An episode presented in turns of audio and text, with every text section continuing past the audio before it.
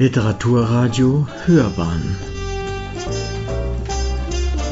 Abseits vom Mainstream.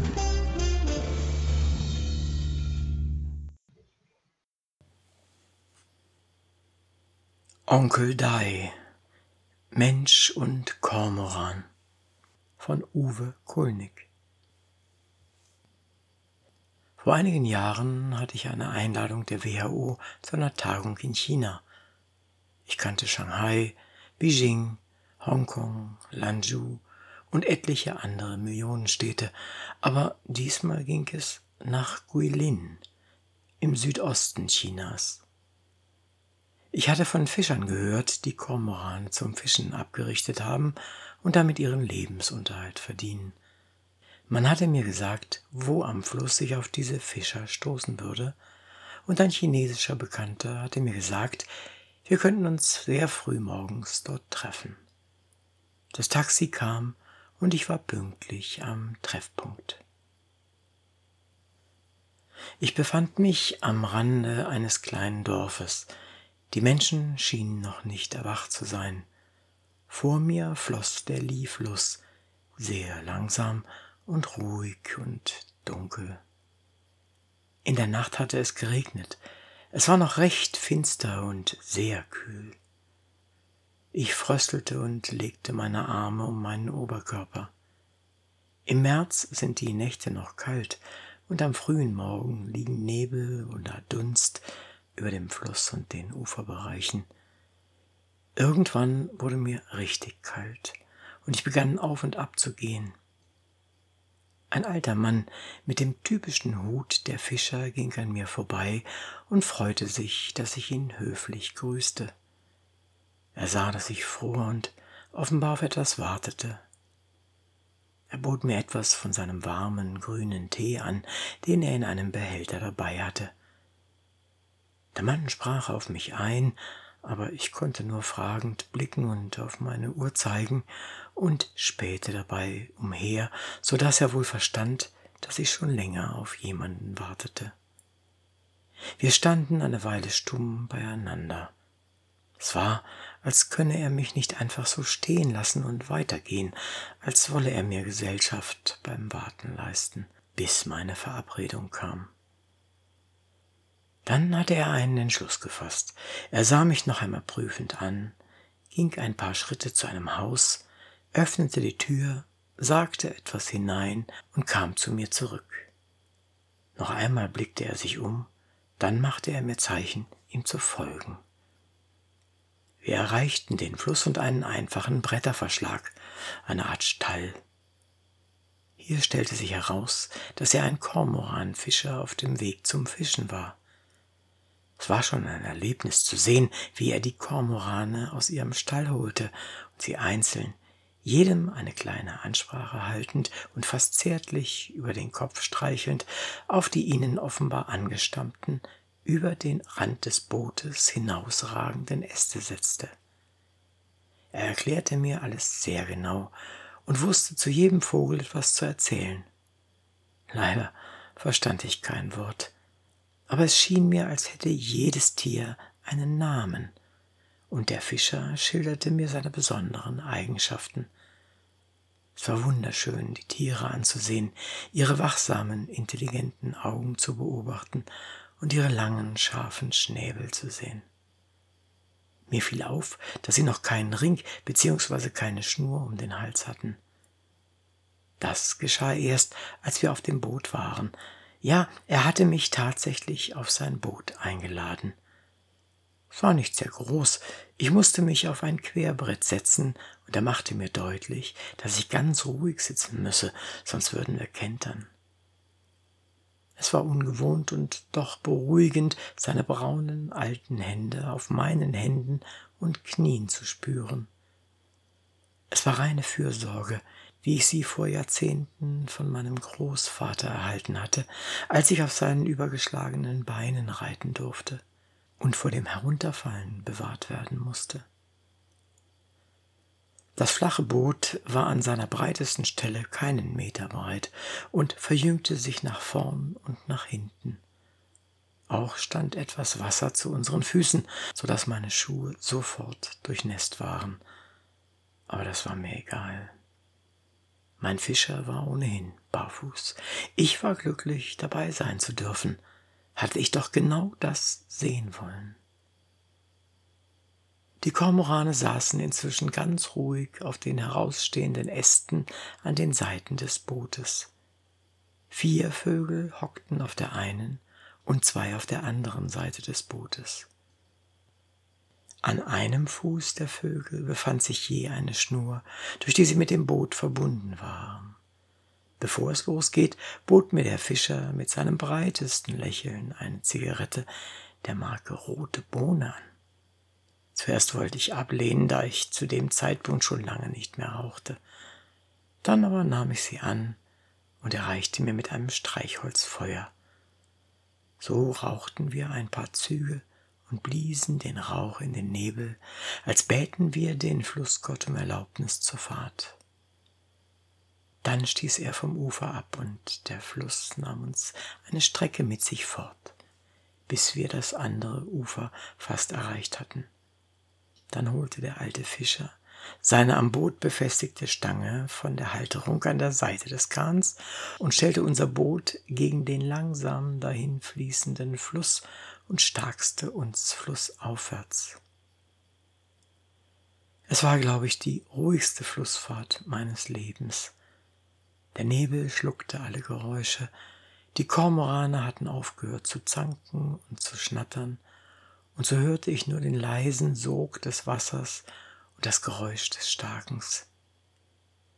Erst nach einer ganzen Weile wurde der Nebel durchsichtiger, und nach und nach traten die berühmten Karstberge von Guilin ans Ufer heran und blickten auf den meandernden Fluss zu uns herab. Es war eine Märchenlandschaft. Ich vergaß meine nassen Füße ebenso wie meine feuchte Kleidung. Die Kühle des Morgens war nichts gegen die Magie dieser Fahrt. So könnte es, ja, so könnte es auf dem Stück sein, wenn es denn soweit wäre. Nach einer Weile hielten wir an. Der Fischer fragte mich nach meinem Namen. Das habe ich erraten, nachdem er mir mehrmals seinen Namen genannt hatte und auf sich deutete. Ganz automatisch sagte ich Uwe Bosche. So nannten mich meine chinesischen Kollegen der Einfachheit halber immer. Es heißt Dr. Uwe, denn mein Familienname ist für chinesische Zungen nicht so einfach. Und so nannte mich Dai Senong von nun an, also Uwe Bosche. Dai machte den Kahn mit seiner Starkstange am Ufer fest und legte den Kormoranen eine Schlinge um den Hals, so dass sie den zu fangenden Fisch nicht schlucken konnten. Zwei Tiere saßen neben mir an der Bordwand. Um sie zu versorgen, musste er zu mir an mein Ende des Bootes kommen. Das Boot schaukelte ziemlich. Dai legte mir seine Hand auf den Kopf, um mich zu beruhigen, oder vielleicht auch um sein Gleichgewicht zu halten, doch unter einer Art Singsang gelang es ihm, die Tiere mit den Schlingen für den Fischfang zu versehen. Bevor es nun losging, rauchten wir noch genüsslich eine rote Bohne. Es war beeindruckend, mit welchem Geschick der Fischer die vier Vögel der einen Seite ins Wasser warf und wie lange sie mit ihren langen Schnüren am Bein tauchten, um Fische zu fangen. Wenn sie wieder auftauchten, zog Dai einen Kormoran zum Boot, schnappte ihn sich geschickt und presste den gefangenen Fisch aus dem Schlund des Vogels direkt in einen in der Mitte des Bootes stehenden Korb. So ging es eine ganze Weile. Die Wellen, die Vögel, die glitzernden Fische und das gleichmäßige Arbeiten des Fischers hatten etwas Archaisches. Nachdem die Kormorane einige Male getaucht waren, durften sie auf ihren Ästen pausieren und bekamen aus einem anderen Korb jeder einen kleinen Fisch, der durch die Einschnürung des Halses hindurchpasste und verschluckt werden konnte. Das war ihre Belohnung. Nun kamen die anderen Kormorane dran. Auch die beiden neben mir sitzenden Vögel mussten jetzt ins Wasser. Normalerweise würde Dai wohl nun da sitzen, wo ich saß. Er ermunterte mich doch jeweils einen der beiden Vögel aus dem Wasser zu holen und ihm den Fisch aus dem Hals zu drücken.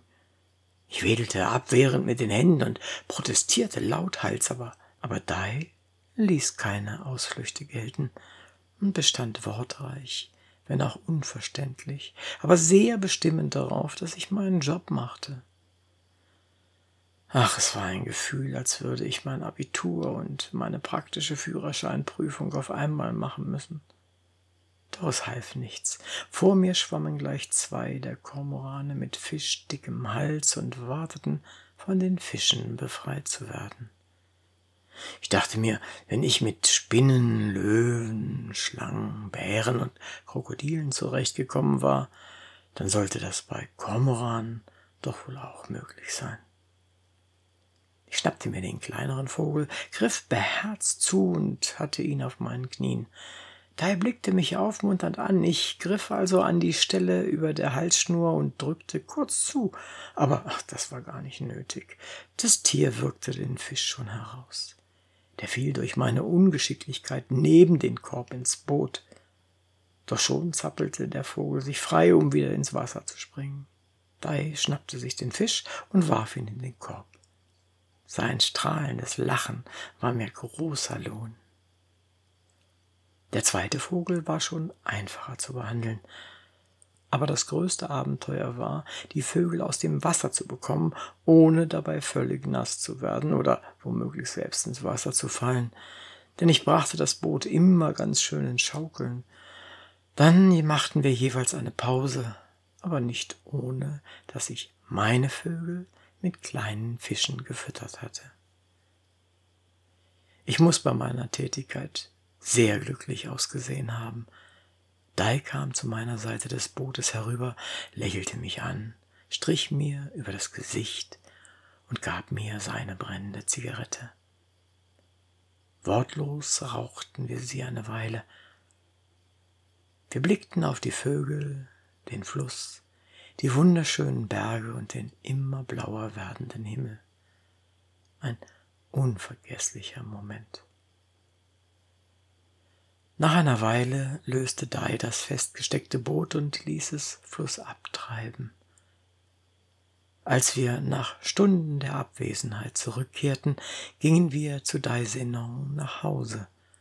Dort tranken wir den von seiner Frau bereiteten heißen, süßen Tee und aßen eine Kleinigkeit. Ich erfuhr wieder einmal, wie man mit Menschen schweigen und sich doch so viel erzählen kann. Als ich aufbrechen wollte, kam Dais Enkelin. Sie sprach etwas Englisch und ich bat sie, mir ein Taxi zu rufen, aber sie bestand darauf, mich mit ihrem Wagen selbst zum Hotel zu bringen. Bevor wir abfuhren, wickelte Dai noch zwei unserer gefangenen Fische in eine Zeitung und schenkte sie mir. Ich bedankte mich und nannte ihn Onkel Dai und wünschte ihm ein langes Leben. Seine Enkeltochter übersetzte, und ich sah, wie er strahlte, als sie ihm meine Anrede übersetzte. Wir schieden unter vielen Verbeugungen, als wir im Auto saßen, kam Onkel Dai noch einmal zur Beifahrertür, streichelte mein Gesicht und steckte mir seine brennende Zigarette zwischen die Lippen. Dann fuhren wir über die schmale Dorfstraße Richtung Stadt. Die rote Bohne zwischen den Lippen und mit seltsamer Wehmut in meinen Gedanken ging diese Begegnung zu Ende. Mein Ausflug zum Liefluss, zu Onkel Dai, zu den Kormoranen zu den Karstbergen und zu diesem schwindenden Stück China verging wie der Rauch meiner letzten roten Bohne. Sie hörten Onkel Dai, Mensch und Kormoran von Uwe Kulnig. Sprecher war der Autor.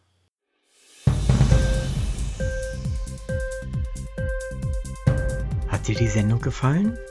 Literatur pur, ja, das sind wir. Natürlich auch als Podcast. Hier kannst du unsere Podcasts hören.